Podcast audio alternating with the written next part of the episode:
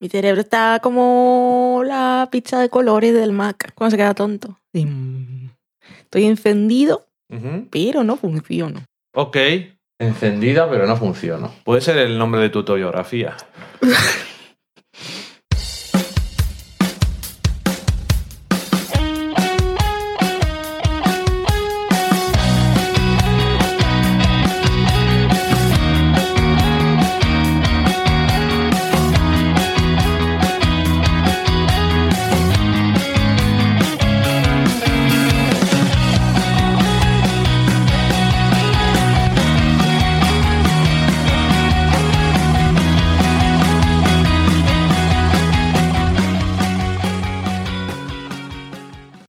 todos, bienvenidos a un nuevo programa del podcast del sofá a la cocina. Esa reunión semanal en la que os contamos lo que hemos visto durante la semana, no por la calle o en los periódicos, sino de series y de películas. También os invitamos a comer, os preparamos una receta y luego en la sobremesa cotillamos un poco todo lo que hemos dicho durante la semana nosotros y vosotros. Yo soy Valen y estoy con Dani. Hola Dani. Hola, ¿qué tal? Tengo que pensar tu nombre.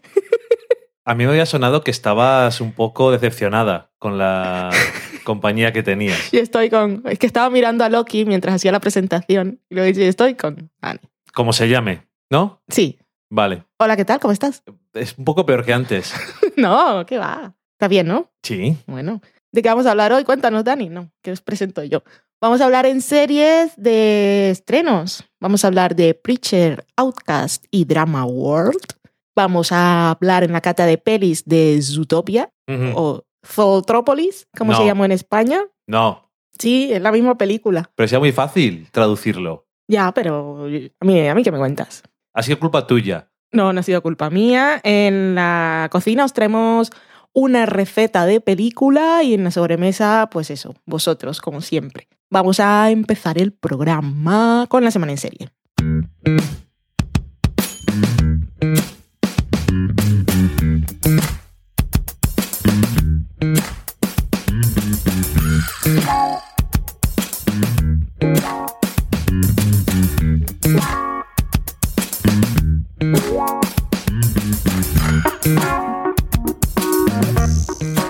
La primera serie de esta semana es Preacher. As the sun rose up over the sea, everyone was singing in a minor key. Buddhists, Hindus, Jews, and priests gathered around for the Jubilee. Two old ladies still waiting on a sign, growing bitter with age like a yellowtail wine. Shouting at the junkies in the court street light, do the next right thing or the next thing right. Oh, oh you're a long way from home. Hear me sing. Oh, oh America. Preacher, serie de AMC, AMC, que creo que aún no tiene cadena propietaria de los derechos de emisión en España. Está basada en el cómic del mismo nombre, que se llama El Predicador, que es un cómic de Garth Ennis y Steve Dillon. ¿Estos señores han hecho alguna otra cosa? Garth Ennis es un guionista de cómics que ha hecho un montón de cosas. Le gustan mucho cosas de guerra, le, le gustaba mucho escribir a Punisher, el castigador. Hmm. Hizo el cómic hace poco que fue bastante famoso de The Voice, que me dijiste tú el otro día que estaban pensando hacer una adaptación. Y Steve Dillon, pues lo que, lo que le mandan, sobre todo si es gente irlandesa también, como es irlandés él, pues le gusta. Vale. Por lo menos tiene uno en la historia esta. Los creadores son Ivan Goldberg, Seth Rogen, el actor y director también, y Sam Caitlin, que ha trabajado en guiones de Breaking Bad. Y la serie esta se rueda en territorio conocido para él, porque se rueda en Albuquerque. Nuevo México. Está protagonizada por Dominic Cooper, que es un señor que ha trabajado básicamente en cine, From Hell and Education. Si habéis visto la primera película de Capitán América y habéis visto Agent Carter, pues es el personaje del padre de Tony Stark De joven. cuando era joven. Exactamente. Ajá. Sí, porque el padre de Tony Stark, cuando ya es adulto, y Tony Stark, que es el señor Robert Downey Jr., es John Slattery. Pero bueno, Dominic Cooper. Sale también Joseph Gilgun, que es el señor irlandés que decía Dani, que ha salido en las miniseries británicas This is England, que tiene así como cada temporada ha sido en una época diferente. Ajá. También salía en Misfits en la segunda temporada, era uno de los personajes nuevos. Era Ruby o Rudy, Rudy, me imagino, Rudy. sí. Y también sale Ruth Niga, que hemos visto en Marvel Agents of Shield, era la mujer de los vestidos de flores. También salía en Misfits y sale en Warcraft. Y seguramente después, dentro de unos meses, os quedaréis más con su cara porque era, es protagonista en una película que tuvo muy buena recepción en Cannes, que es Loving. Ok. Esos son los actores. Y Preacher, como os decía, pues está basada en este cómic. Si leéis sinopsis de la serie oficial y si leéis de qué va el cómic, pues puede que sepáis más cosas que los que hemos visto los dos primeros episodios. Sí. Porque hasta el segundo episodio yo tenía algunas ideas equivocadas. Pero bueno, el primer, el primer episodio. ¿De qué va Preacher? El episodio empieza con imágenes del espacio exterior y entonces hay un ente interplanetario sobrenatural, que no sabemos exactamente su origen, pero que parece súper poderoso, que está buscando un huésped que habitar en la Tierra. Sí. Y vemos que hay varios intentos fallidos. En este primer episodio encontrará ese huésped y por supuesto es nuestro Preacher. Spoiler, no, por supuesto, porque de eso va la serie. El señor Preacher, pues vemos cosas así de su pasado y tal. Es un predicador, sacerdote en un pueblecito de Texas y tiene un pasado así como un poco violento y delincuente. Y Preacher va de un sacerdote, su exnovia, que es así asesina y un poco MacGyver, porque puede montarse una bazooka con unas cosas de la basura, y un vampiro irlandés y sus aventuras. Parece un chiste. Pero eso va a Preacher. Y la serie, pues, es, tiene mucho humor, para mí, me parece. A veces, humor negro y humor humor. Es gore. Eh. Y tiene la virtud de que los personajes, pues, te caen bien. Por lo menos me cayeron bien a mí. Ok. Y aunque ese primer episodio, la estructura para mí era un poco loca, tal, no sabía muy bien de qué iba, Sí. pero me entretuvo y me pareció bien que dedicara un poquito de tiempo a presentarnos esos tres personajes sin saber mucho demasiado sobre ellos y cuál va a ser su destino, que obviamente pues es hacer cositas juntos, pues sí que las dinámicas entre ellos me funcionan bastante. El bromance entre el vampiro y el cura pues está guay. El personaje de ella mola. Y me gusta también mucho el personaje de la otra chica, que no me acuerdo ni el nombre de la actriz, ni el nombre del personaje, que es la chica que lo ayuda en la iglesia, que tiene dos hijos y que se encarga de mantener un poco el orden en el, pueblo, bueno, en la vida de él, básicamente. Y a ella la hemos visto en The Americans. Por ejemplo, Ok. Era la encargada de Elizabeth y Philip cuando, cuando Claudia no Ah. estaba. Ok. Y eso, es ella. Ok. Vale. No, no caía. No, no me sonaba. No, la había, no me había quedado con su cara. Es que mm, su cara me sonaba mucho y entonces busqué y cuando dijo The Americans, yo, "Ah, vale, pues ya sé quién eres. Ahora, después del segundo episodio, sé un poco más de cosas, porque yo pensaba que el ente tenía unas características, pero no. Y veremos qué hace este señor Preacher con, con ese superpoder que tiene ahora Sí. cómo lo va a utilizar. Pero bueno, no tenía yo, la verdad, mm, muchas ganas de ver la serie, no había visto trailers ni nada, pero veía así que era en Texas y tal, y sí sabía que era como muy violenta, y dije, no me interesa demasiado. Pero la verdad es que el piloto, aún con la locura narrativa, y que después del segundo episodio sigo diciendo, no sé si estoy entendiendo muchas cosas, no sé por qué está esto aquí, pero me entretiene, no sé, está bien. Y bien estrenado en verano, me parece. Sí, sí, porque yo creo que es ese tipo de series que a veces puede pasar muy desapercibido, como le puede pasar, yo que sé, en EMC mismamente a Halt and Catch Fire. Pero no sé, esta por lo menos ya tiene una base de fans previa, Ujú. la gente que le guste el cómic o que le gusten los cómics en general. Y bueno, yo el cómic sí que me lo he leído y Ay, yo el cómic leí unas cuatro páginas. Me acuerdo, hace años, cuando empecé a ver Deadwood o cuando estaba en TV Slayers, creo que fue David Baldeón, que, bueno, que estaba yo con mi locura de Timothy Olyphant, básicamente. Eh, David Baldeón me dijo que cuando leía Preacher, se imaginaba que Timothy Olyphant podía ser un buen actor. Me dijo, léetelo, si te lo lees imaginándote a Timothy Olyphant, igual te gusta. Pero no me gustaba la, el dibujo. Ya, eh, no se me parecía a mm. Timothy Olyphant y dije, no puedo visualizarlo. Y no leí más. No hubiera sido tampoco mal actor para protagonista de esto, seguro. Te hubiera- a ti te hubiera gustado más, desde luego. Claro, la habría tenido ya fichada. Pero vamos, no me parece mal el actor que han cogido. Le veo que tiene poten- potencial, la verdad. Sí, sí. No me convencía mucho cuando había las primeras imágenes y eso, pero en la serie me, me ha gustado. Y pone caras de mm, medio poseído a veces. Este, en el segundo episodio le he visto más matices. Sí, bueno, el primero es muy de presentación y eso, pero de todas formas, eh, bueno, por cierto, que eh, sí, el dibujo de Steve Dillon te tiene que gustar, es muy, es muy particular, Hmm. yo creo. Pero bueno, em, ¿se parece al cómic o eso? Pues sí, pero creo que incluso en algunas cosas es mejor porque el cómic empieza mucho más rápido con la trama y tienes menos tiempo para los personajes nada más empezar. Creo que eso, adaptarlo directamente igual en una serie, no le hubiera venido bien. Hmm. Porque requiere un tipo de esfuerzo distinto que el cómic, yo creo. A empezar, el cómic te lo lees más rápido. Hmm.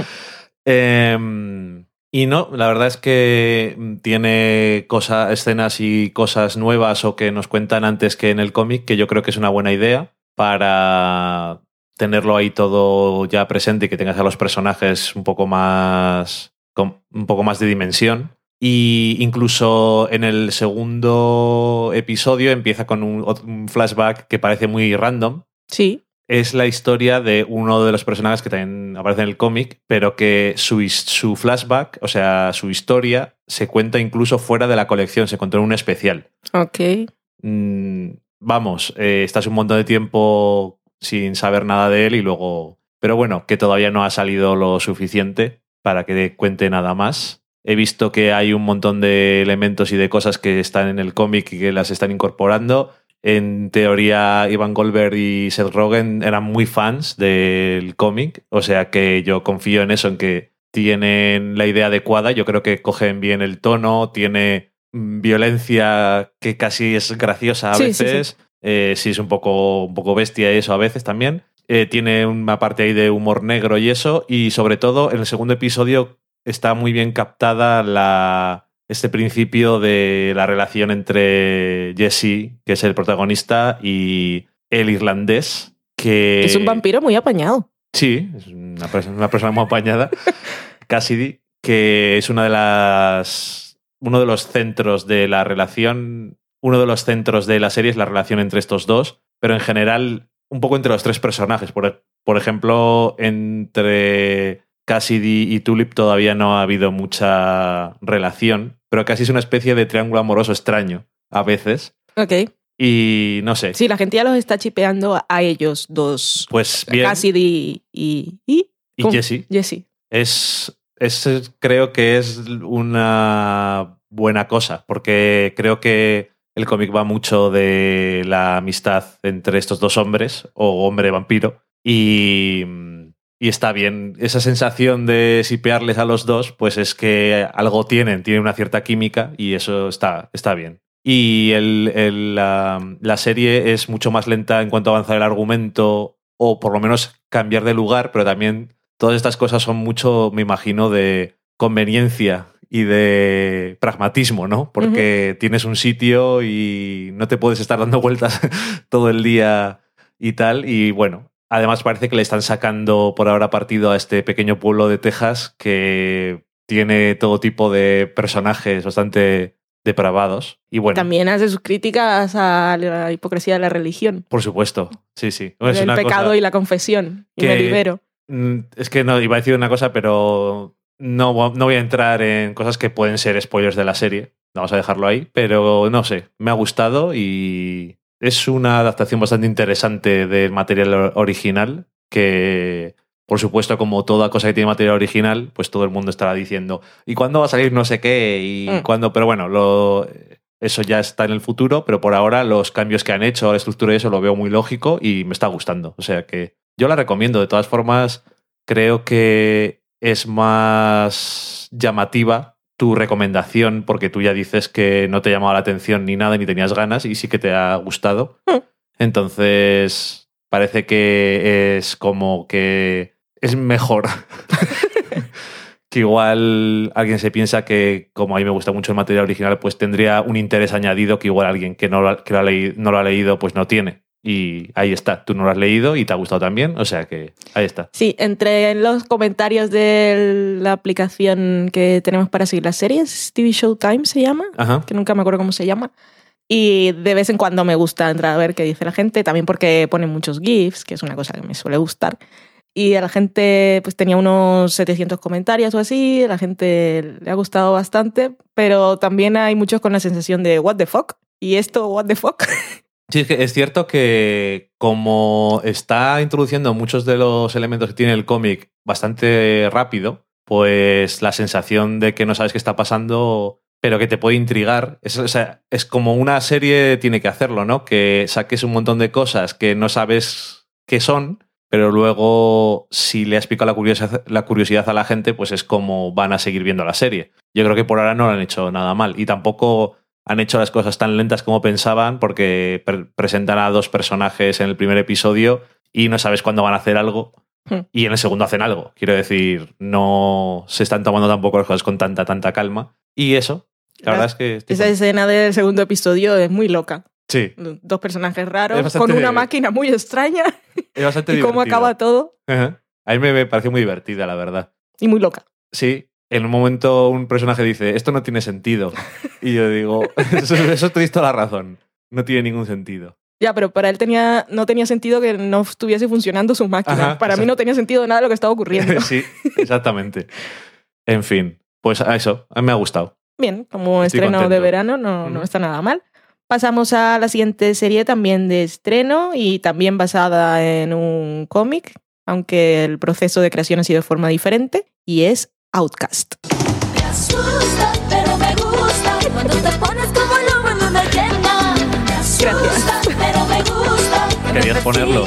Sí, porque siempre. que de Me terror. asusta, pero me gusta que Es un perro cariñosamente me saques las penas. Me asusta, Basta. pero me gusta. No, no, no, no, no, de mi corazón.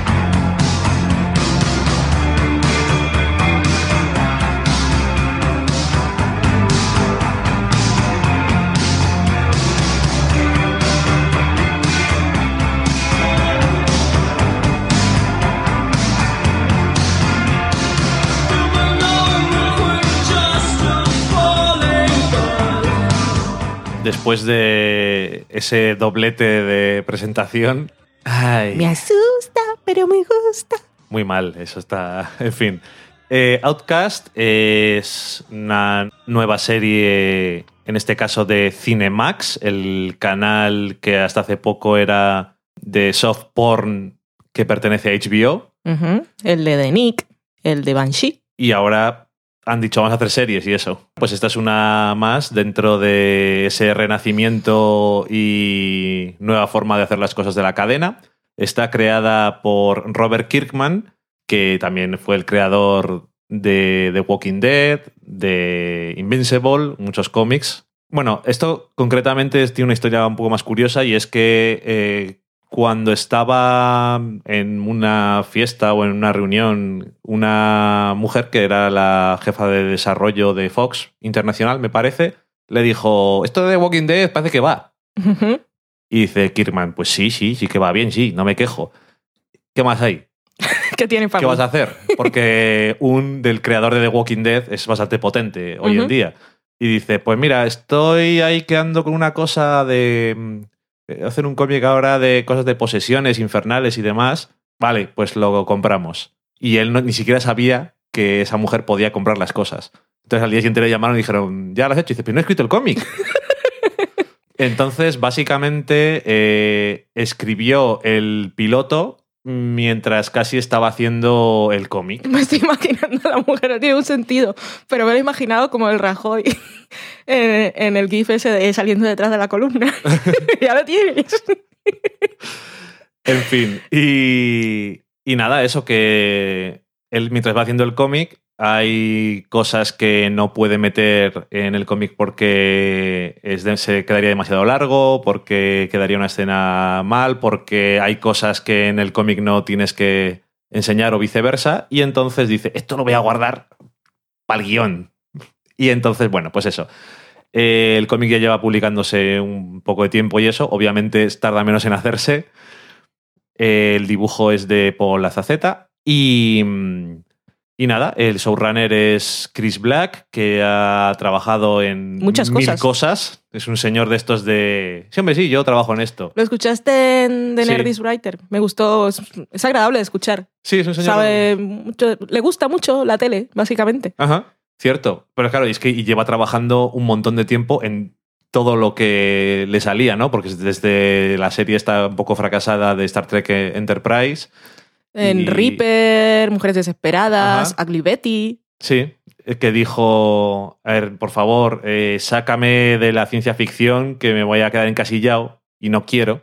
Y dijo, pues bueno, eh, a ver. Y se encontró que tiene un amigo allí en Mujeres Desesperadas y dijo, pues vente aquí y, y escribes un episodio que además cuenta cómo se escribía Mujeres Desesperadas, por cierto, Sí. que era, parece una puta locura, por cierto. en fin, que lo escribían por personajes. Sí. Es el resumen de todo eso. También contaba la trama de un spec, que Sí. es una cosa que hacen, bueno, que, que dice él que se hacía más antes que ahora. Sí, ahora Y no. los guionistas lo que hacían bueno, para postularse a los creadores de la serie, para conseguir un trabajo, su casting, su carta de presentación, era hacer un episodio inventado por ellos, eh, pero que demostrara que conocían a los personajes de la serie en la que querían trabajar. Sí. Y entonces contaba las tramas que se había inventado para un episodio de Los Soprano. Estaba, estaba guay. No estaba mal, encajaba bastante con la serie. Que hoy en día lo que suelen pedir más es muéstrame un piloto de una serie que tú eh, quieres hacer. ¿Cuál es tu estilo y tus intereses? Sí. Si no recuerdo mal, el piloto de Mad Men fue lo que enseñó Matthew Weiner para trabajar en Los Soprano, o eso se me están mezclando historias, ¿vale? sí, sí. Bueno, pues eso. Eh, se nos está yendo de las manos. Eh, Outcast, que está protagonizada por Patrick Fugit, que hemos visto en películas especialmente como Gone Girl y Queen of Earth. Hace no mucho la comentamos. No es culpa suya la película ni de ninguno de los actores, francamente. No, y no, no ha afectado para nada el visionado de Outcast. No. Empieza con una escena. Es una serie de género, de terror. Eh, quería explorar el tema de las posesiones y de cosas como El Exorcista porque le gusta mucho. Y dice: pues Voy a hacer un cómic así mm, de estas cosas. Como a Valen, eh, por eso ha puesto la canción Me asusta, pero me gusta. Es el tema que le gusta. Pues decidimos verla.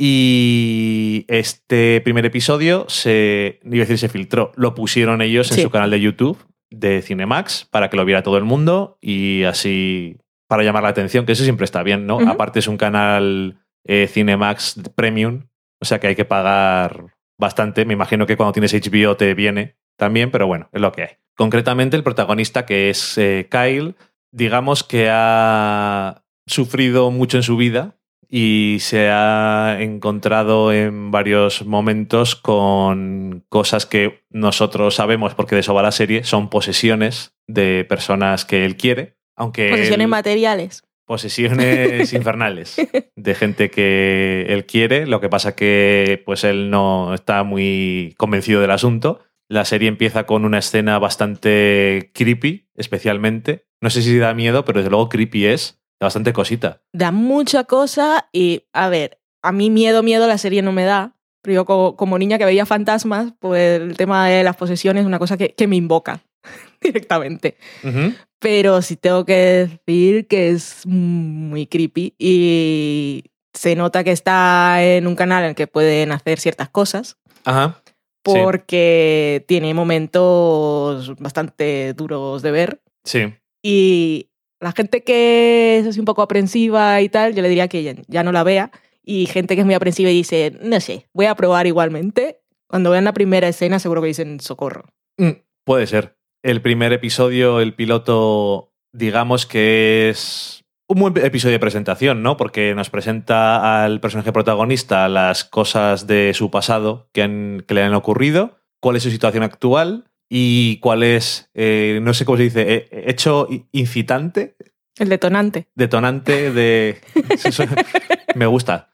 Hecho incitante. Eh, ¿Cuál es el detonante para que... em- ¿Por qué empieza la serie ahora? ¿No? Que ese es el- lo que se llama el 101 de escribir un guion. Sí. Cuando llegas a un personaje en un momento, ¿por qué llegas en ese momento? Y nos lo cuentan bien. Digamos que es como una especie de caso. Creo que se presta bastante, aunque pueda tener cosas de ese estilo, pero también tiene una... a- me refiero a casos semanales o monstruo de la semana, en este caso creo que es bastante Literal. apropiado.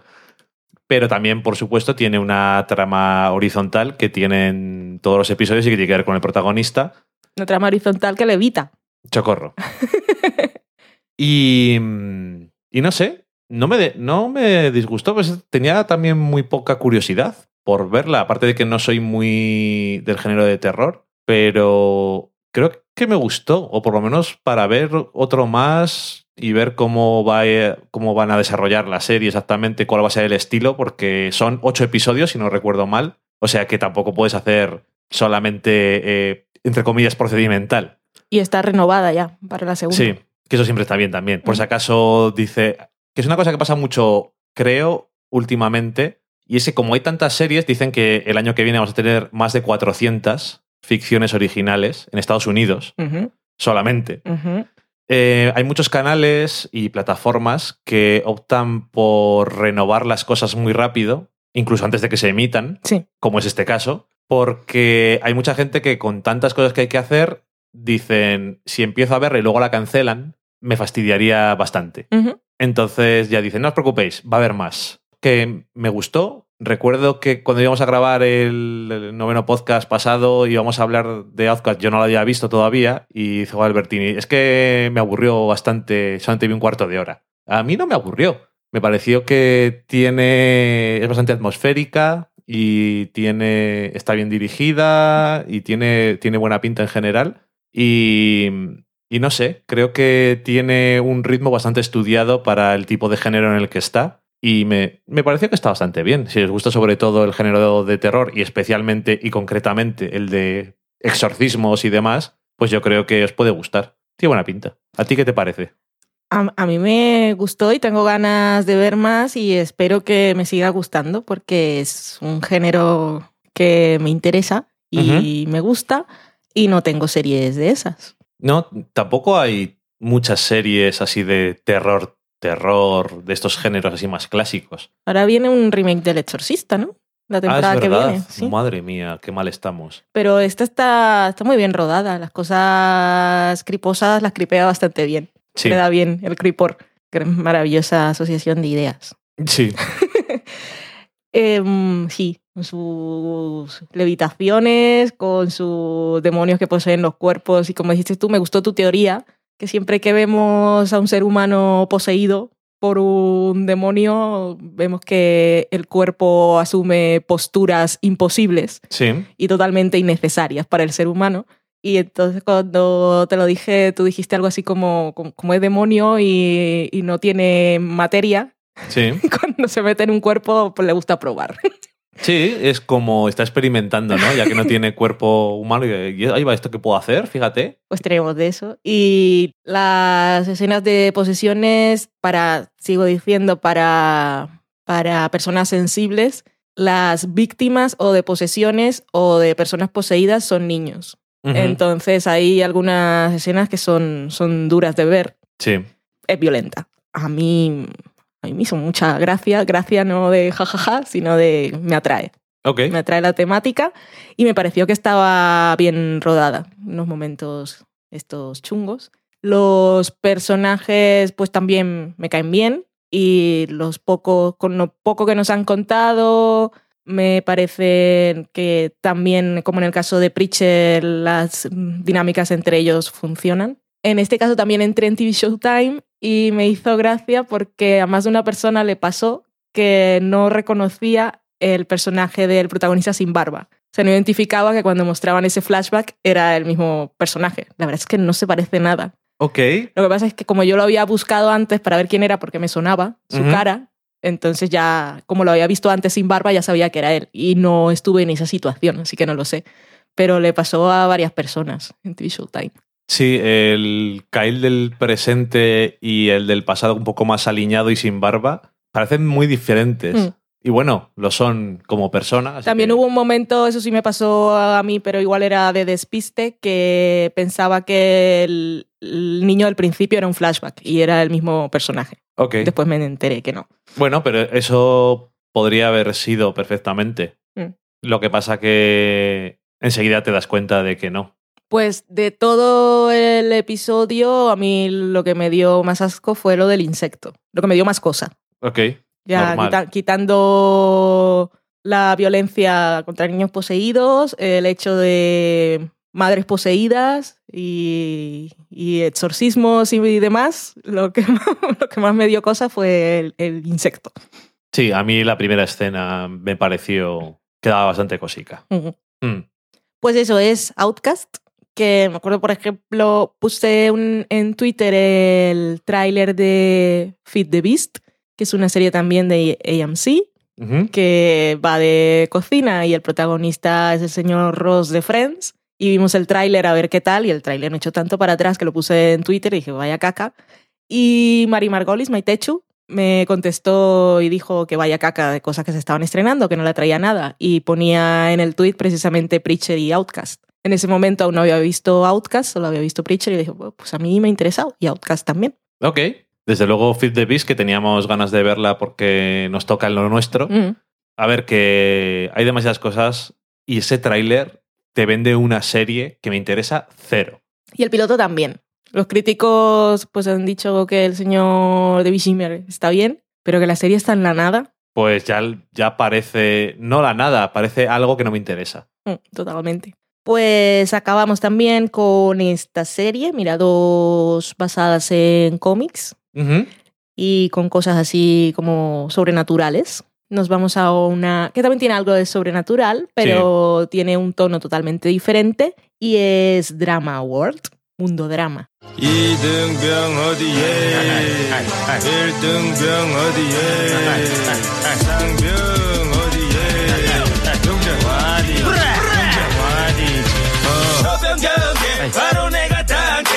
단계 어따 군대 갔다 와 단계 단계 아빠는 U-E-O 세대 우리는 Go U가 세대 전방엔 공기가 세대 안 가면 완전 세대 천리 행군 배고프면 라면 까라면 까라면 까라면 까서 먹어 어, 어디 가서 Estábamos escuchando el reggaetón coreano, perrea, perrea. Es un, O como se diga en coreano, ¿no? es un tema que sale en uno de los episodios de la serie. Drama World la vimos porque nos aparecían las recomendaciones de Netflix. Es una serie que está distribuyendo Netflix, pero que es original de una plataforma online que se llama Viki.com, Viki con V, con K y con IES latinas, en la que se distribuye contenido de forma gratuita y que los subtítulos en este caso se pueden encontrar en varios idiomas y están hechos y proporcionados por los propios fans. Y es una plataforma que se dedica principalmente a las series coreanas. Y en este caso, pues, Culebrones. culebrones, que son los.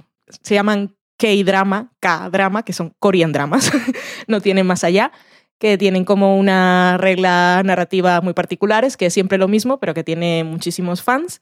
Y decidieron esta gente, pues ya que tienen fans alrededor del mundo, pues unir un poco de la cultura occidental y de la narrativa americana, que es la más popular en cuanto a series, con la coreana. Consiguen hacer al mismo tiempo un homenaje con el que se puede identificar las personas que son seguidores de ese tipo de series y al mismo tiempo introducir a, a nuevos espectadores como, como nosotros mismos que no teníamos ni idea de este tipo de género.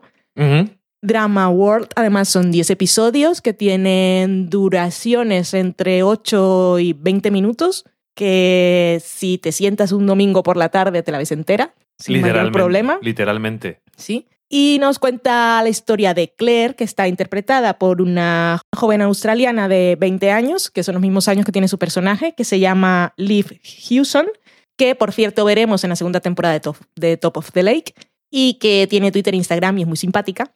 Ella interpreta el personaje de Claire, que es una joven pues que está acaba de entrar a la universidad, que tiene una vida así pues, como muy tranquila y anodina, que trabaja en el restaurante de comida rápida con su padre y que su mayor característica para cuando empezamos la serie es que es súper fan de los culebrones estos coreanos. O sea, es súper fan, como podemos ser cualquiera de nosotros que estamos escuchando o haciendo este programa en este momento, y que al igual que yo, pues ve las cosas que le gustan tal como salen y que cree que los personajes son personas y que ha- habla y le grita a la pantalla. Pues en este momento pasa una cosa que es como el sueño hecho realidad para cualquier fan de la serie, y es que la pantalla te absorbe y te transporta al mundo de la serie. ¿O no?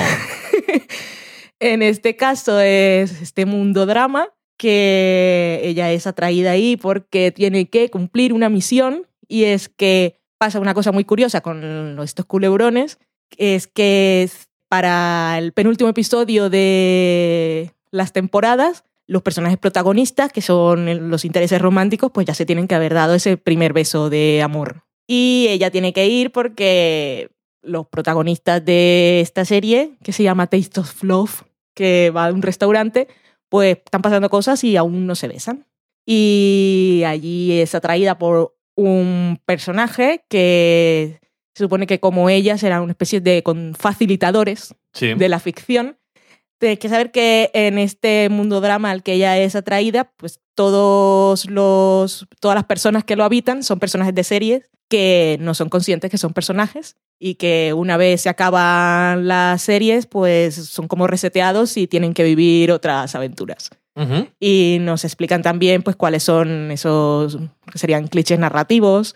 Hay un manual de lo que pasa en las series y lo que hay que hacer. Ella, por supuesto, no tiene que intervenir directamente, pero sí debería facilitar algunas cosas.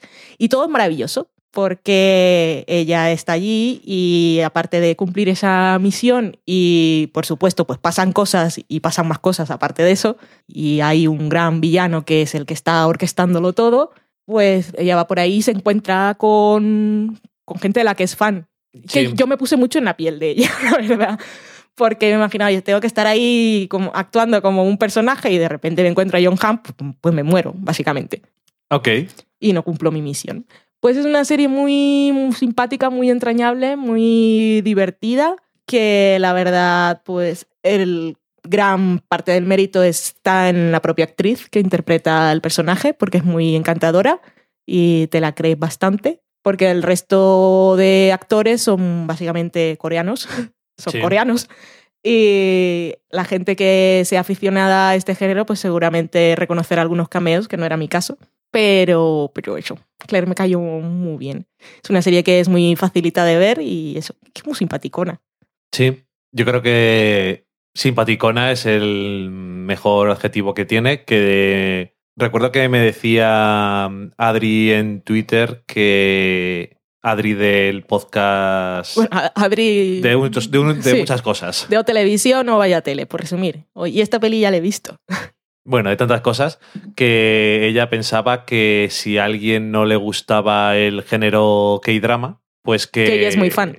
Que es muy fan, pues que esta serie no le iba a llamar la atención en absoluto. Y ya le dije yo que yo no había visto nunca, jamás, un, un culebrón de estos coreanos y que la serie me pareció muy curiosa. ¿Y por qué? Pues porque, aunque obvie que existen los guionistas, es muy curioso. eh, Obvio todo que existen los guionistas y cualquier equipo técnico. Sí, porque no hay cámaras tampoco. no, eh, no existe. nadie hace las series, las series se hacen solas. me, me pareció muy curioso el tema meta de las reglas y de todo esto. Me pareció que era una serie simpática. La protagonista es muy fan y parece fan de verdad. Y eso siempre creo que está bien.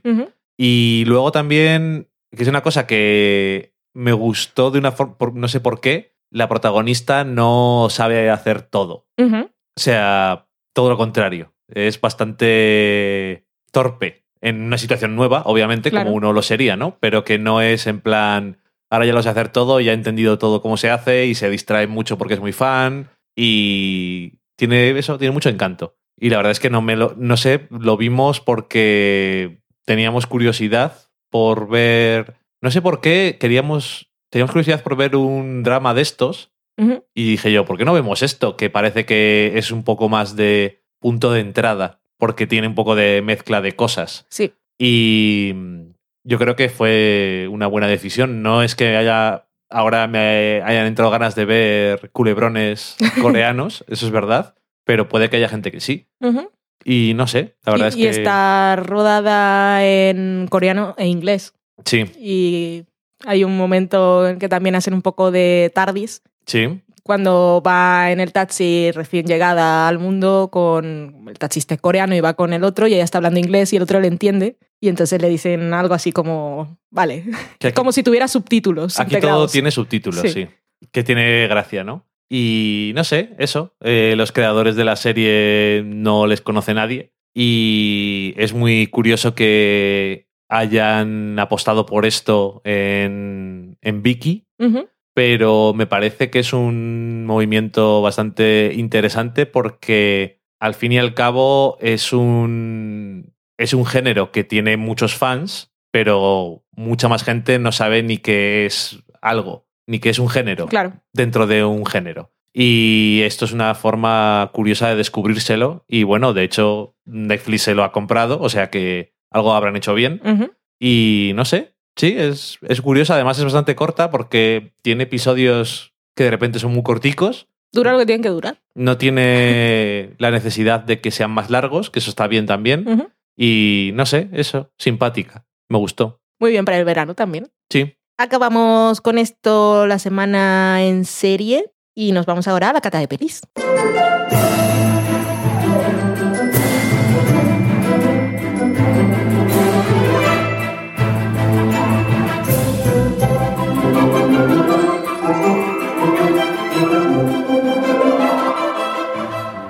La película de esta semana es Zootopia.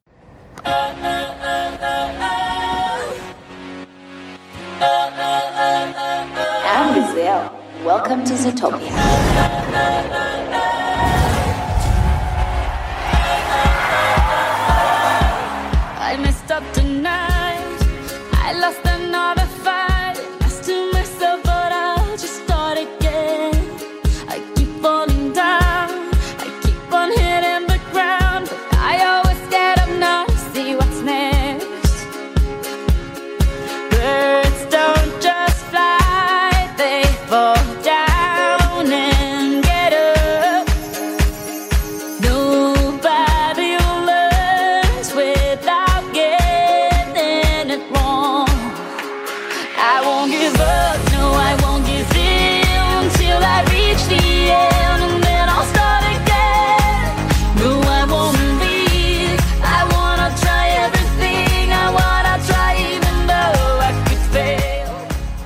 Aquí suena la barranquillera más famosa. Que no soy yo. Pero bueno, es Chaquina, que la llamo yo. Shakira. Chaquina. Shakira Merbarak. Ok, yo tanto no sé. Em, Zootopia, que se podía haber llamado Zootopía, porque... No, en fin, no voy a meterme con eso, es que no entiendo por qué la han traducido así. Esta peli de Disney, de animación por ordenador, está dirigida por Byron Howard, que ha trabajado antes en Tangled, por ejemplo, y Rich Moore, que trabajó en Wreck-It Ralph. Tangled, que no la hemos visto, por cierto. No. Y nunca te he dicho que la veamos porque sale un caballo mucho. Eh. Aunque sea de animación, entonces. La misma razón por la que no voy a ver. ¿Cómo se llama la de Netflix? Que la gente habla también de ella. La del... A Borja, eh, Eso. Bojack Horseman. Ese. Ujú. Es un caballo el Ah. protagonista. es, tu, es tu sueño. El guion es de Jared Bush, que trabajó en Big Hero 6, que no la comentamos, pero sí que la vimos. Y nos gustó. El verano fue. Ujú. Y Phil Johnston. Y luego tiene el clásico historia por. Como hay tanta gente que. Muchísima gente. Ni les voy a decir. Es uno de estos de comité la historia. Eh, en voces así famosas, pues tienes a Jennifer Godwin, que la conocéis, por ejemplo, de Once Upon a Time, a Jason Bateman, el señor de, por ejemplo, una vez más, eh, Arrested Development, Idris Elba, de la conocéis de Idris Elba, eh, Jenny Slate, que la conocéis, pues mira, eh, no solamente de Parks and Recreation o de un episodio de Girls de la última temporada, sino de la serie que comentamos la semana pasada. Vamos, hace dos semanas. ¿Qué serie? Lady Dynamite. Ah, y una película que vimos que nos gustó mucho. Sí. Y no me acuerdo cómo se llama. Ay, por favor. Yo tampoco. Jenny Slate. Pues eso, esos son los nombres así un poco También más. sale el señor de Whiplash. Sí, eh, J.K. Simmons, Octavia Spencer, Alan Tudyk Mm, mm. y la propia Shakira, que también. Y Kristen. Bell. Y en Kristen un Bell. papelito muy anecdótico, pero que tiene mucha gracia porque ella es súper fan. Si sois fans de Kristen Bell, seguramente habéis visto un vídeo súper adorable en el programa de Ellen. No, su novio marido. Su marido. Sí. Él le, le lleva un oso perezoso y casi se muere ella de la no, pero es que. Bueno, ya lo buscáis por ahí, pero es que sabía que había. Era su cumpleaños y sabía que había un perezoso. Es súper fan de esos bichos y dijo: ¿Por qué hay un perezoso? Yo no sé que hay un perezoso aquí. Pues Eh, interpreta una osa perezosa. Claro, eso. que, que habla muy lentamente, casi no llega a decir una frase. Sí, pero bueno, yo creo, supongo que después de- del trabajo que les dio en Frozen, dijeron, esto es para ti. Em, la película, bueno, nos sitúa en una utopía animal en la que los animales pues siguieron evolucionando y están viviendo ahora en una sociedad em, pues evolucionada como la que tenemos hoy en día, parecido, y tiene diferentes sectores para diferentes tipos de animales, algunos necesitan un clima distinto. Y la protagonista es Judy Hopps, que es una conejita. Pequeñita. Pequeñita que tiene un sueño desde que es pequeña y es ser policía. Y no es un trabajo que se les suele asociar a los conejitos porque son pequeñicos, sino animales más grandes y que pueden mantener el orden con más facilidad. Pero bueno, ella no se rinde y, Don't tell me what to do. No me digas lo que puedo o no puedo ser. y Es que consigue hay que amarla desde el principio. el primer conejo que eh, se convierte en policía. Además, conejita. Sí, además. Y, mm, y nada, pues se muda ahí a, a la, a la capital, desde la granja de zanahorias de su familia. Pues allí va a conocer a más personajes, se mete dentro de una trama de conspiraciones súper locas y demás. Es que tampoco voy a contar mucho más.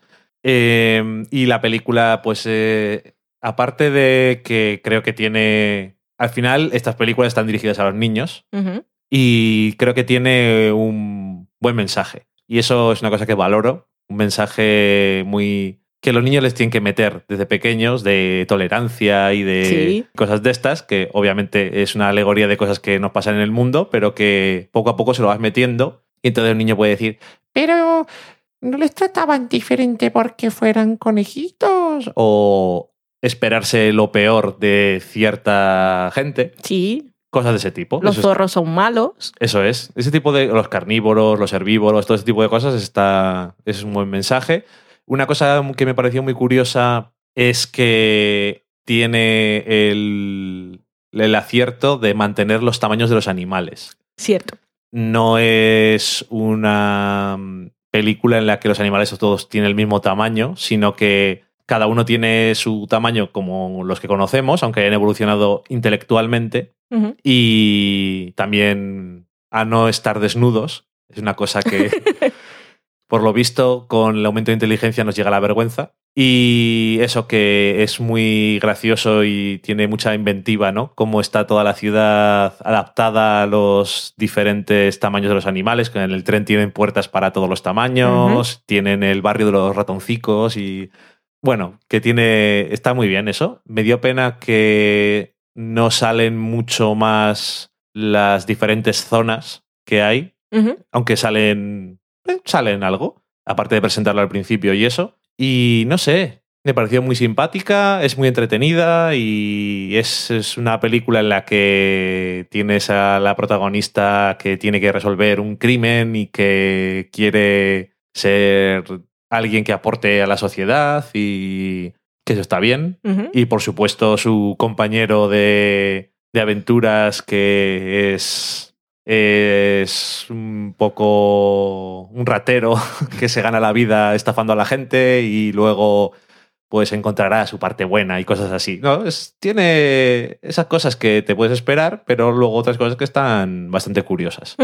Y no sé, me pareció eso muy... Es que la había, la había oído por ahí, que era una película que estaba curiosa y que era entretenida y tenía, pues eso, tenía esa alegoría que es muy obvia, pero que está muy bien que se cuente. Y no sé, eso, me pareció muy entretenida. Es muy entretenida y es muy adorable y ya lo has dicho casi todo, no, no tengo mucho más que aportar, pero también me parece una película muy bonita de esas de ver en familia y que tiene para los niños que aprenden muchas cosas, como has dicho tú, pero que los adultos pues también encontramos muchos guiños. Por ejemplo, hay una escena que identificas enseguida como Breaking Bad, y además es claramente Breaking Bad, porque luego los personajes se llaman. ¿Cómo se llaman los personajes?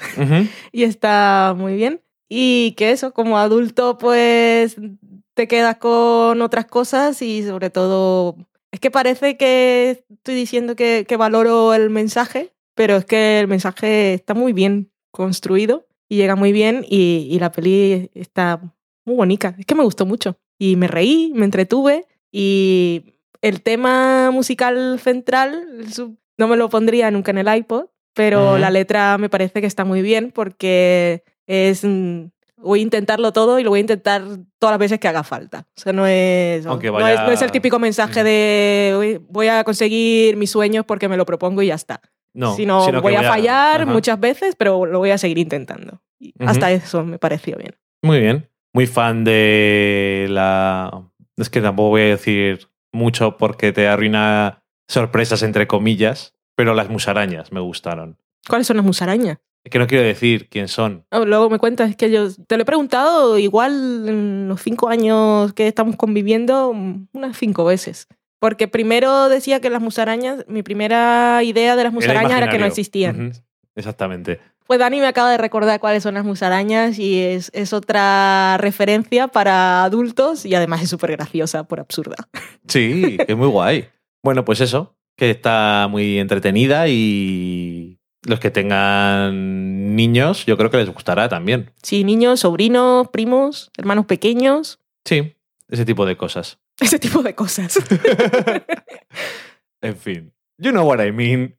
La cata de pelis se ha acabado, nos vamos a la sobremesa, no, a la cocina.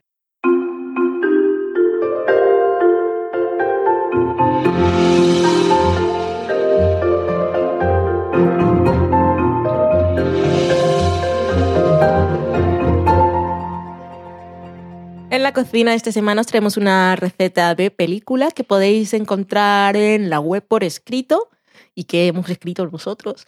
Colaboramos, como ya os hemos dicho alguna vez, y lo compartimos en Twitter y en Facebook una vez al mes con los grandiosos amigos de Lo que yo te diga, un podcast de esos emblemáticos que antes era programa de radio y que tienen web. Y con esto del libro nos invitaron a hacer una sección y publicamos una receta que aparezca en películas una vez al mes. Es de Capitán América. Capitán América, sí, la última, que es la tercera, que no me acuerdo War. cómo se llama. Civil War, gracias. Todo el mundo sabe que se llama Civil War. Igual hay alguien que no sabe ni siquiera que se llama Capitán América 2. Civil War, pero tú no. Bueno, pues esa, Civil War. Y la receta es un paprikash, que es una receta que prepara Visión para la bruja escarlata en una escena maravillosísima que es de mis preferidas de toda la película, en la que vemos al señor Visión que ha buscado una receta en internet, es que no puede ser más fans. sí. Y esto maravilloso, así que la receta que cuando vimos la película en el cine nos quedamos con que era paprikash, pero luego mirando detenidamente, bueno, buscamos en internet y había visto que la versión más popular era con pollo y dije, pues hacemos esa.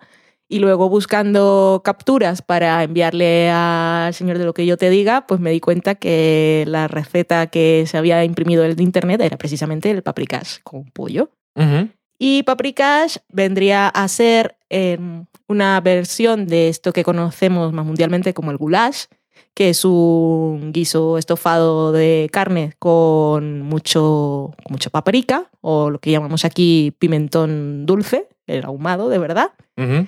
Y la diferencia con este goulash es que el paprikash lleva además un poco de crema agria. Ok. Y os vamos a contar cómo se prepara la receta, que en este caso además nosotros, después de ver la película, bueno, yo, que me quedé así como muy enamorada de la escena, pues en realidad la preparamos y la probamos, es muy fácil de hacer y está muy rica.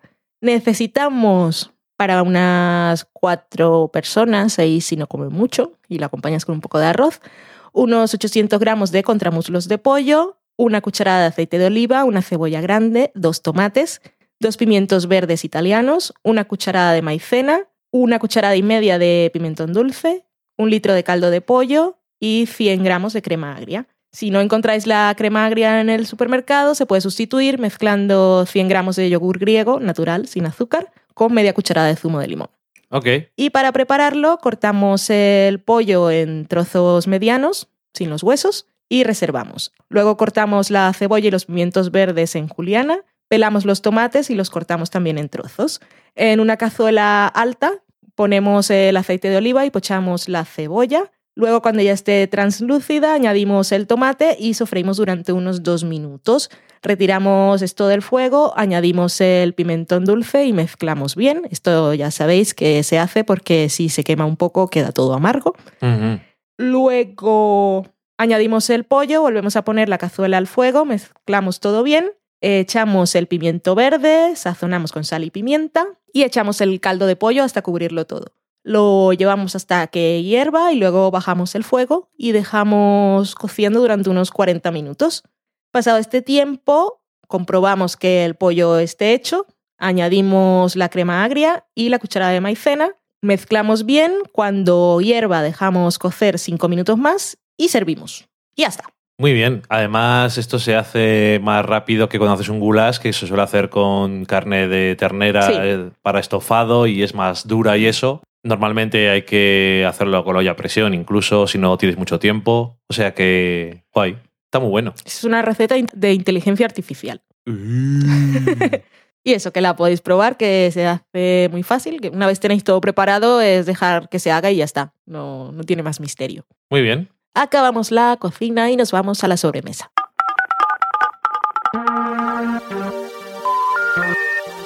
Sorry, the number you have dialed is not in service at this time.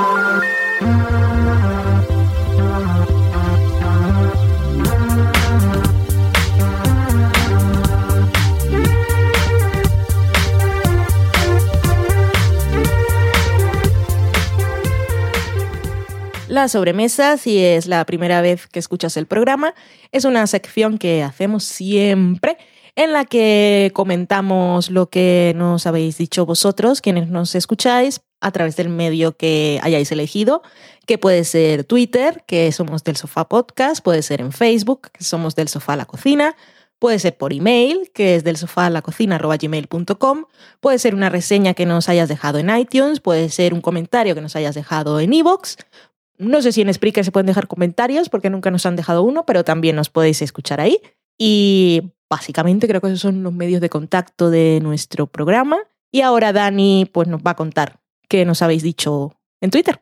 Sí, empieza por Twitter. Tenemos a Daniel Roca que decía, definitivamente creo que valdría la pena echarle un ojo a Lady Dynamite si aún no lo habéis hecho. Esto nos lo escribió antes de saber que en el programa íbamos a hablar de ella y que la habíamos visto entera. También nos decía que había acabado Vinyl y que definitivamente le valía la pena, que hacia el final parecía fluir de manera más natural y se vuelve más coral. Yo, quitando Daniel Roca y Vanessa, De Ecos a 10.000 kilómetros. son las únicas personas que he leído que le han gustado. Vinyl. Sí, en mi timeline no tengo a nadie más. Pero bueno, a los que les ha gustado, les ha gustado. Sí, y bueno, va a tener segunda temporada. Luego tenemos a Susana Sana, que es Susan Beat, que decía, acabo de ver el capítulo 22 de The Good Wife y menuda llorera me he pegado con el Te amaré eternamente, yo no he superado su muerte. Y lo dejamos ahí. Sí. Jennifer, que es Jenny Jenny 19, decía, para las magdalenas s'mores me he utilizado la receta de los muffins de chocolate del sofá a la cocina y están riquísimas. Que son magdalenas s'mores, Dani. Pues son como unas magdalenas que tienen arriba el marshmallow ahí con el Quemaditos y que... Quemador. Muy rico. Me alegro de que te guste. Es una cosa que hace mucho en Estados Unidos. Que si habéis visto muchas películas de campamento de gente que, hace. El pasa, palo. que pasa la noche en el jardín de la casa, en una tienda de campaña. Bueno, en el jardín de la casa igual no. Pero bueno, si son de campamento y hacen fogata, ponen marshmallows, nubecitas, o masmelos, como llaman en Colombia, y se calientan un poco y se derriten. No se derriten, se funden un poquito, quedan más blanditos. Y se ponen más ahumaditos también, ahí negros. Y ellos lo hacen siempre como en- entre dos galletas, ¿no? O algo así. Sí. Los s'mores. Entre dos galletas, apretas cuando se está derritiendo y te lo comes. Son muy, muy locos. Eh, Nacho, que es Payman815, decía: Tengo realmente curiosidad de echarle un ojo a Lady Dynamite tras lo que he oído en De Sofá a la Cocina. No he visto en el timeline si la ha comentado o no. También le recomendaban, ya que lo decía, decía Randy Mix, que es Randy Mex. Yo vi el piloto y es bastante top, la verdad. Meta extremo. Y decía que Nacho que le tenía mucha curiosidad, que le gustaba probar cosas distintas. Y ya de paso le recomendaba a Randy The Characters, que es la, esta serie que ha hecho Netflix. eh, Claro, los sketch, ¿no? Sí, cómicos que no conoce nadie y que hagan un poco. que se presenten. Hmm. Sobre Lady Dyna- Dynamite dijo eh, Pera en su podcast Yo Disparé JR una cosa en la que, bueno, de la que yo no fui consciente y me parece que tiene bastante razón, y es que Lady Dynamite también puede ser, puede, aparte del estilo y del tono y de que cueste entrar en los primeros episodios, si no eres una persona que ha visto mucha tele y conoce ciertos personajes, personajes personas del mundo de la comedia en Estados Unidos, puede que haya cosas que no ya que te hagan menos gracia, sino que no pilles del todo, como por ejemplo el propio caso de Patton Oswalt. Ok. Cuando él en el primer episodio rompe con mucha fuerza la cuarta pared y le dice que es él, Sí. igual mucha gente no es consciente de quién es él. Y que como ese caso, pues el propio de Sarah Silverman o de Tig Notaro, Sí, supongo que sí. Bueno, eso te pasa al final en todos los lados que tienen referencia a algo, también te sueles perder cosillas. Sí, en todo. Mm. Incluso con Kimmy Schmidt, si no has visto The Jeans, por ejemplo. O Y nos- Dawson crece. Y exactamente, bueno, igual menos porque por poco que sea tienes referencia. Pero creo que esas cosas en el fondo al final sí es cierto, pero también da igual, porque por mucha tele que hayas visto, siempre hay mil referencias que no pillas. Sí, es cierto. Y a Patton Oswalt, además, si has visto Justified, le conoces. Si has visto, es que salen tantas cosas, Justify, Dollhouse, Sí. sa- salen mil sitios. Sí. Cae muy bien este señor. Eh, Maitechu, que es Mari Margolis, decía, a la espera del especial de The Hundred. Yo pensaba que íbamos a hacer un especial y decía, vamos a invitar a eh, estas chicas de cosas de 10.000 kilómetros que hemos estado hablando con ellas muchas veces cuando estaba emitiendo la serie y han hecho un especial ellas ya solas y que ya me he enfadado. Y, "Mm, lo quiero ya. Y les ha quedado muy bien. Y después de escucharlas, que han estado casi tres horas hablando de los 100, yo casi que ya me he quedado un poco más desahogada. Sigo, sigo teniendo, siempre tendré cosas que decir, pero ya no tengo tanta prisa por hacerlo. Pero bueno, creo que nunca se hablará suficiente sobre la serie, así que sí- sigue estando ahí, pendiente. Sí, Tanto si hacemos especial como si no, ahí tenéis el especial de varias horas de Cosa 10.000 kilómetros de los 100. Escuchadlo. a ver, igual con eso también ya se satisfacen las ganas. Exactamente. Tenemos a Silvia Garrido, que es Silvia G. Berlanga, que decía cómics y libro del sofá a la cocina. Ha sido un día productivo. Había hecho compras buenas. ¡Qué ilusión! Contestada con GIF, como solemos. Yo, que es Schopenhauer 98, decía, de Hundred. Para mí lo peor es la cronología. No hay por dónde cogerla. Parece otro planeta. Es una cosa interesante para, para elaborar y, y pensar un poco sociológicamente si hacemos el especial. ¿Por, Yo- qué, por qué son como son en este corto periodo de tiempo? Yo siempre eh, me había, había leído por ahí que en 100 años, si nos quedábamos sin electricidad, volvíamos a la casi la edad de piedra o al medievo. Y Mm. básicamente es lo que hay. Mm. Entonces, me lo creo, partiendo de esa teoría. Ok, Pero bueno, al final, que es ciencia ficción. Yo también. Decía Daniel Roca que el tercero de Lady Dynamite es el definitivo para entrar en la serie. Y decía que en un grupo de Telegram de gustos bastante mainstream, sin embargo, Lady Dynamite llamó mucho la atención. Pues mira, me parece muy bien. Y también nos decía, ¿ya habéis visto que tenéis unos ruiditos? Por ejemplo, en el minuto 9, segundo 29. Solo acaba de empezar a escuchar el programa. Sí que teníamos ruiditos, fue bastante tortura. Tendríamos que acostumbrarnos, esto pues ya lo digo aquí en el aire, así como he dicho como la niña que veía fantasmas, pero te lo estoy diciendo a ti para Hola, ¿qué acordarnos en el futuro, a ti Daniel, Daniel, el que está aquí conmigo, Sí. que cuando, cuando tengamos problemas de estos de sonido tendríamos que acostumbrarnos a grabar un audio posterior y ponerlo al principio. Porque lo que hacemos es a veces ponerlo en el post o decirlo en Twitter o decirlo en Facebook, pero eso queda perdido, porque la gente igual no lo lee Sí. y entonces parece que es que no nos, no nos hemos dado cuenta. Que también nos parece maravilloso que cuando escuchéis alguna cosa rara nos lo digáis. Sí, sí, sí. Porque puede que seamos conscientes y también puede que no, aunque Raro. escuchamos los programas siempre. Pero alguna vez también me pasó haciendo la mezcla que había dejado una música muy alta, por ejemplo. Y cuando nos avisaron, pues tú- teníamos la mezcla guardada y tuvimos tiempo de corregirlo. Así que siempre que escuchéis algo, decídnoslo, por favor. Sí, que ha habido, no sabemos exactamente, concretamente, aunque tenemos nuestras sospechas de quién ha sido el culpable, el aparato que ha sido culpable, pero bueno, hoy estamos grabando de una forma distinta, con el mismo equipo, pero un ordenador diferente, y a ver Con la esperanza de que cuando vaya a montar no encuentre el ruido, porque si no será la mesa de mezclas y eso es unos dineros. Eso es un problema más, más Sí. gordo, sí. Eh, Maku DG, que es Maku Kaku, decía: Hoy me ha dado por contaros que sigo Hello Freaky, Ecos a 10.000 kilómetros y del sofá a la cocina en Evox. Y había hecho un post en su blog y contaba lo que le gustaba de estos podcasts. Su blog es Más que libros con Maku Kaku y. Nada, ahí están un poco comentario de esos podcasts que le gustan. Estamos muy bien acompañados. Así que muchas gracias. Muchísimas gracias. Fernando Arriaga, que es Sprocket82, te decía a ti, Valen, tal, tarde y poco original, pero. y te daba unas sugerencias de películas de, De terror. Mm. Insidious, The Conjuring, The Descent, Darkness, Babadook y Ringu. Creo que has visto todas menos Darkness. Sí. Y no, no está mal el estilo de recomendaciones, porque menos Darkness, que no he visto y que intenté ver este fin de semana, pero no la encontré ni en Netflix ni en Hulu y me dio pereza buscarla y descargarla. Todas las demás las he visto y me han gustado, menos The Descent, que me la recomendaste tú también, y que no me gustó porque es un poco... me da basquete, más que... Sí, ujú. Es muy claustrofóbica y tal, pero me daba más asco que otra cosa porque estaba todo el tiempo pensando, están ahí en la cueva y hay sangre y están sucias y es una cosa con la que yo no puedo vivir. Ujú.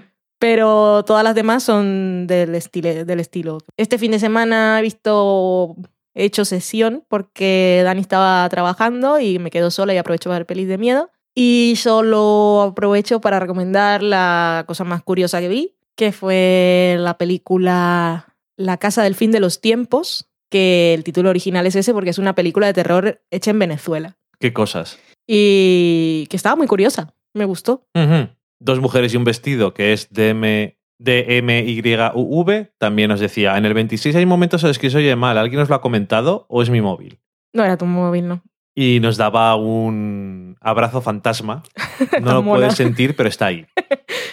Muchas gracias. Pili, que es Pigona con dos Ns en Twitter, decía Yupi cuando habíamos puesto el, programa de la semana pasada, que es el especial Kingsman, que está dedicado a ella, patrocinado por ella. De, luego nos daba las gracias a los dos, que le había encantado y que sí daba gusto ser mecenas. Luego por privado a mí me hizo saber que le había gustado el regalito extra que era escuchar el extracto de Orgullo y Prejuicio, Mr. Darcy. Sí, eso sí que es desde luego, si no hubiera sido para ella, el programa no lo habríamos puesto. No, porque no venía a cuento. Eh, luego Julia JG, que es J-U-L-S-J-G, Del podcast Pepi Lucy Bomb y otras podcasters del montón. decía, una chica ha tocado el móvil y a una chica le ha sonado sin querer el podcast del sofá a la cocina en la biblioteca. Qué Hashtag grande. la más odiada. Que sus tacos se tuvo que pegar ella. Aparte la gente, pero si te pasa, Sí. un poco de cosa. Qué susto. Sí. Y Jesulín Guapín, que es Jesulín guion bajo Guapín, decía, yo habría aplaudido. y Daniel Roca decía, yo le hubiera pedido salir. Y luego le corregía a Jesulín y decía, de salir. Y dice, ah, eso, Madre perdón. mía. También gracias a Daniel Roca que nos recomienda cuando sale por ahí alguna conversación, alguna cosa que hemos hablado nosotros. En este caso de Jorge Sampit. Ujú. Luego sobre Kingsman da- también decía, eh, estuvo bueno. Vi la película y como todas las de acción, a mí me, pero reconozco que es buena en lo suyo. Ahora diréis que los personajes femeninos están bien dibujados, pero el test de Bechdel no lo pasa ni de coña.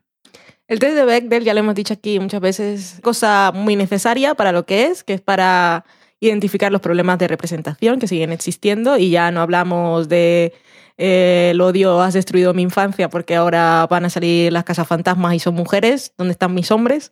Y esas cosas absurdas, pero ya bueno, hablando de muchas películas y no solo las más comerciales en las que los personajes femeninos pues muchas veces son básicamente mujeres florero, es una cosa que está muy bien. Luego, siempre ponemos como ejemplo eh, el caso de Gravity, que es una película que no pasaría el test de Bechdel porque está sola en el espacio, pero sin embargo no puedes decir que por eso no es una película que esté mal en este sentido del que estamos hablando.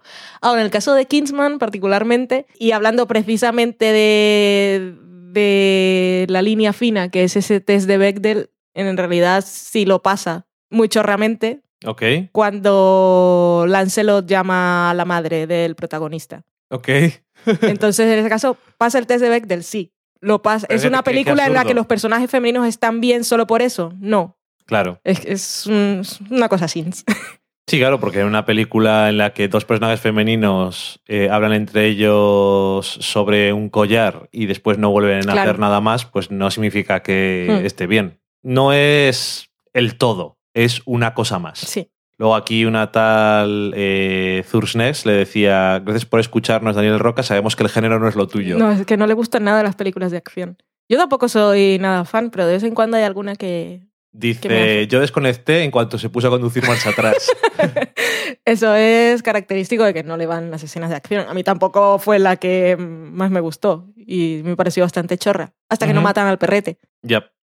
Eh, dos mujeres y un vestido. También decía, Zootopia es Zutrópolis. Eso es. Zotrópolis, perdón. Dice, me gustó mucho, divertida, muy bien hecha y con un doble sentido más adulto. Y nos ponía un GIF, estupendo siempre, de la. Creo que es un guepardo que está un poco gordete. También gracias a Álvaro Santamaría, que nos recomendaba. Que recomendaba el libro, decía recetas de cocina inspiradas en series de televisión, os va a sorprender. Y como le mandamos un GIF de un gatete, y tiene gatete, pues dijo: con GIFs de gatetes la vida es mucho mejor. Y Siempre. efectivamente. Y Adriana Izquierdo, que es Adri con tres is, decía, este año no hacéis el meme Fronts. Nos habíamos planteado no hacerlo, pero es que como es una tradición, me gustaría mantenerlo hasta que nos sea realmente imposible y nos haya llevado al hartazgo. Así que tengo ahí en la cabeza mm, sacarlo esta semana. Que primero, es que no sé si primero sacar el, el nuevo o ponerme con los resultados del anterior, porque es que ya no me acuerdo de las, de las series que se cancelaron primero y las que se renovaron primero. Tengo que hacer ahí arqueología seriéfila. Pero bueno, que sí, que para esta semana en la que saldrá el programa, que estamos ahí, no sé ni qué día es hoy, mm, para Seis. 6 de junio de 2016. Para los que vengan del futuro, pues antes de mediados de junio ya habremos sacado el meme Upfronts. Y para los que no sepáis qué es, pues es una encuesta que nos montamos ahí con Google en la que jugamos a ser anunciantes de las cadenas americanas y a ver qué tan buen ojo tenemos, dónde pondríamos el dinero y dónde no lo pondríamos seguro. Y lo que hacemos es con una serie de reglas con base en los trailers de los upfronts de las cadenas generalistas de Estados Unidos, qué series creemos que van a renovar y qué series creemos que van a cancelar. Y luego, pues conforme vaya la temporada, ah, sabremos qué tan buen ojo tenemos, porque luego es muy fácil, A ver, eh, una vez vista. no lo hemos hecho ya porque este año nos planteamos no hacerlo. ¿Por qué? Porque el año pasado, como teníamos tantas cosas que hacer, sacamos el meme Upfronts, se cerró el plazo y no volvimos a tocarlo en todo Hmm. un año. Porque estábamos un poco liados. Sí. Entonces, yo dije que no lo hiciéramos porque si íbamos a estar igual de liados, pues no íbamos a darle la atención que se merece. Pero si dices tú que, que sí, pues. Sí, ala. este año quiero volver a jugar. Es que el año pasado estamos tan liados que no jugamos ni nosotros. Yep, cierto. A ver quién ganó el año pasado y eso. Mm. Es que luego con eso termino Twitter y tengo alguna cosilla más por ahí. A ver. Tengo en Evox un mensaje de Faro Galanume. que ella es del podcast Red Room Blues, que es un podcast que hace ella sola y que es un podcast muy personal y muy único, que no escucharéis ninguno igual, en el que habla de cine y de series, pero a veces habla de... También habla mucho desde con una perspectiva política y tiene muy buena producción, a veces hace cosas así como muy de investigación, tiene como un perfil muy periodismo de investigación y unas reflexiones bastante interesantes. Ok. Decía, hola Valen y Dani, ya me he puesto al día. No hay paz para los podcasters en el mundo de las oposiciones. A mí sí me gustó The Witch. Al salir me pareció un poco abrupta, con algunas cosillas sin acabar de pulir, pero viéndola desde un punto de vista más metafórico y no tan literal, me pareció muy interesante. Sobre el tema de género habría que debatir. Defiende, denuncia, describe, hay mucha ambigüedad, aún así me parece interesante y me alegro mucho de haberla visto. Le contestamos por Evox y lo que yo le dije es que me gustaría esc- escucharla en su podcast hablando de esto y contestarle por allí, pues seguramente plantea cosas muy interesantes. Mi problema principal con The Witch fue haber leído entrevistas del propio director haciendo alarde de un discurso feminista que es de esos como en el caso de Perdida. Que, que lo que hacen es llevar al imaginario colectivo que no es muy consciente de ciertas cosas una idea de feminismo que es precisamente aquella que está arraigada que parece que ese odio y matar. Ok, ok. En Facebook también tengo algún comentario. Karel Cornejo decía, en Netflix México solo tiene la primera temporada de The Hundred.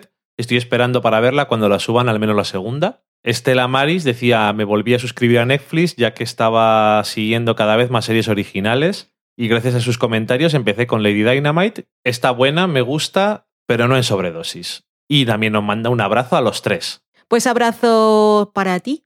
Y Lady Dynamite también tiene eso. Nosotros sí la vimos un poco maratón, Sí. pero también es cierto que, que te la puedes dosificar si te Sí, parece sí. un poco intensa. Y suscribirse otra vez a Netflix no está nada mal porque están estrenando cosas constantemente, que Sí. igual no todo es para todos, pero ahí está su virtud. No, no, literalmente Netflix lo que intenta es ir rellenando nichos Sí. con la programación que compran y con la programación que producen. Sí. Y en plan de tener algo para todos. Sí, es que en lugar de querer ser, parecerse a un canal de los que ya existe y decir esto es HBO o esto es Showtime o esto es Comedy Central, Netflix lo que parece es esto es la televisión y tienes Eso un es. montón de canales. Que Netflix es como encender la tele y hacer, hacer zapping. Entonces, Sí. Igual que si vivieras en Estados Unidos y pudieras ir cambiando y tienes CBS y NBC y tienes HBO y no te gustan todas las series que hace un canal en específico, pues lo que haces es ir pasando, hacer zapping y eh, todos pueden encontrar algo. Pilar González Navarrete decía, me encanta tener tres nombres. Esto es en referencia a, a lo que decíamos en el especial de Kingsman. Sí, que luego desde la cuenta de Twitter de Cosa de Mil Kilómetros hicieron un retweet de nuestro programa de Kingsman y se referían a Pilar como la Calesi Madre de Dragones, la mujer que no arde, que ya tenemos presentación para cuando hagamos el especial de Juego de Tronos. También que no se me olvide saludar a Regla Carmona que nos mandó un email para nosotros, para nosotros, no para vosotros. así que muchísimas gracias. Y eso, muchas gracias, como siempre. Y con eso ya estamos de sobremesa, así que ya os podéis ir a vuestras casas.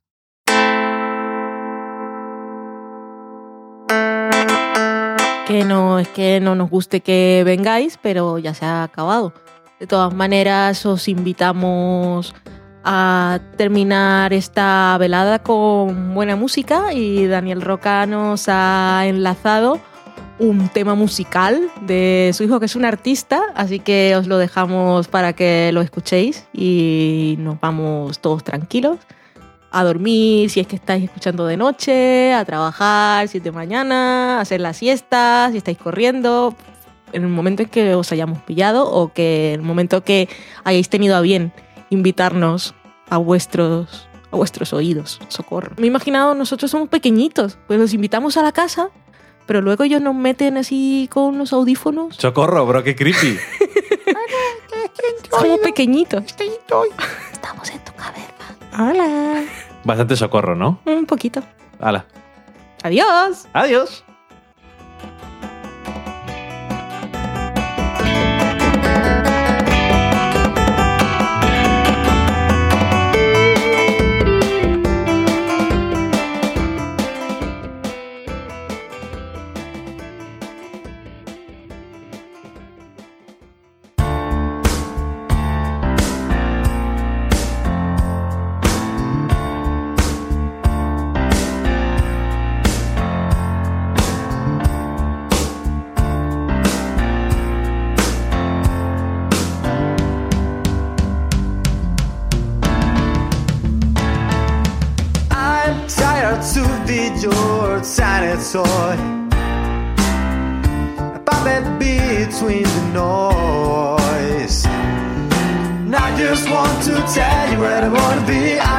Want to tell you what I wanna see. I just want to break the chains of shame. The victim is saying no.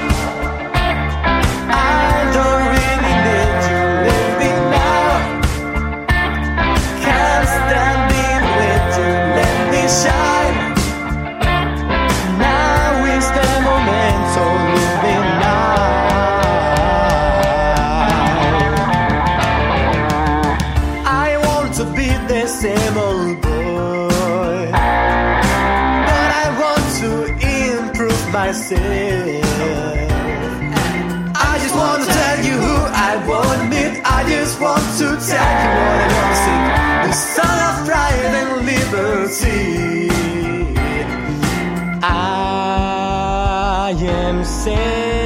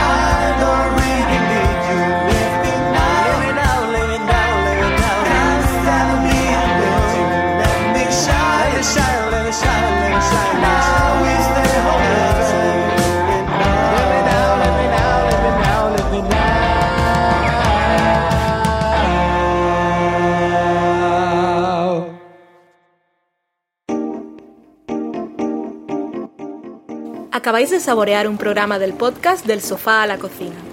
Para prepararlo hemos usado los siguientes ingredientes. Un Dani, una Valen y una licencia Creative Commons, reconocimiento no comercial compartir igual. Cuando tenemos los ingredientes, los picamos muy finos, los dejamos pochando en una sartén y cuando estén caramelizados, los mezclamos con la licencia Creative Commons, que, cuidado, no admite uso comercial de la obra original ni derivadas, que se tienen que distribuir con la misma licencia que la original, siempre citando a los creadores. Después de 10 minutos, condimentamos la mezcla con iTunes, iBooks, Twitter y un poco de Facebook. Si no encontráis las adecuadas en el mercado, buscad el nombre del blog. A continuación, introducimos en el horno y, después de 30 minutos, lo servimos aderezado con música distribuida con licencia Creative Commons a través de Jamendo. Al final del post correspondiente vienen especificadas concretamente. Si tenéis alguna duda con respecto a la receta o a cualquier otra cosa, podéis preguntarnos a través del correo electrónico del sofá a la cocina gmail.com. Buen apetito.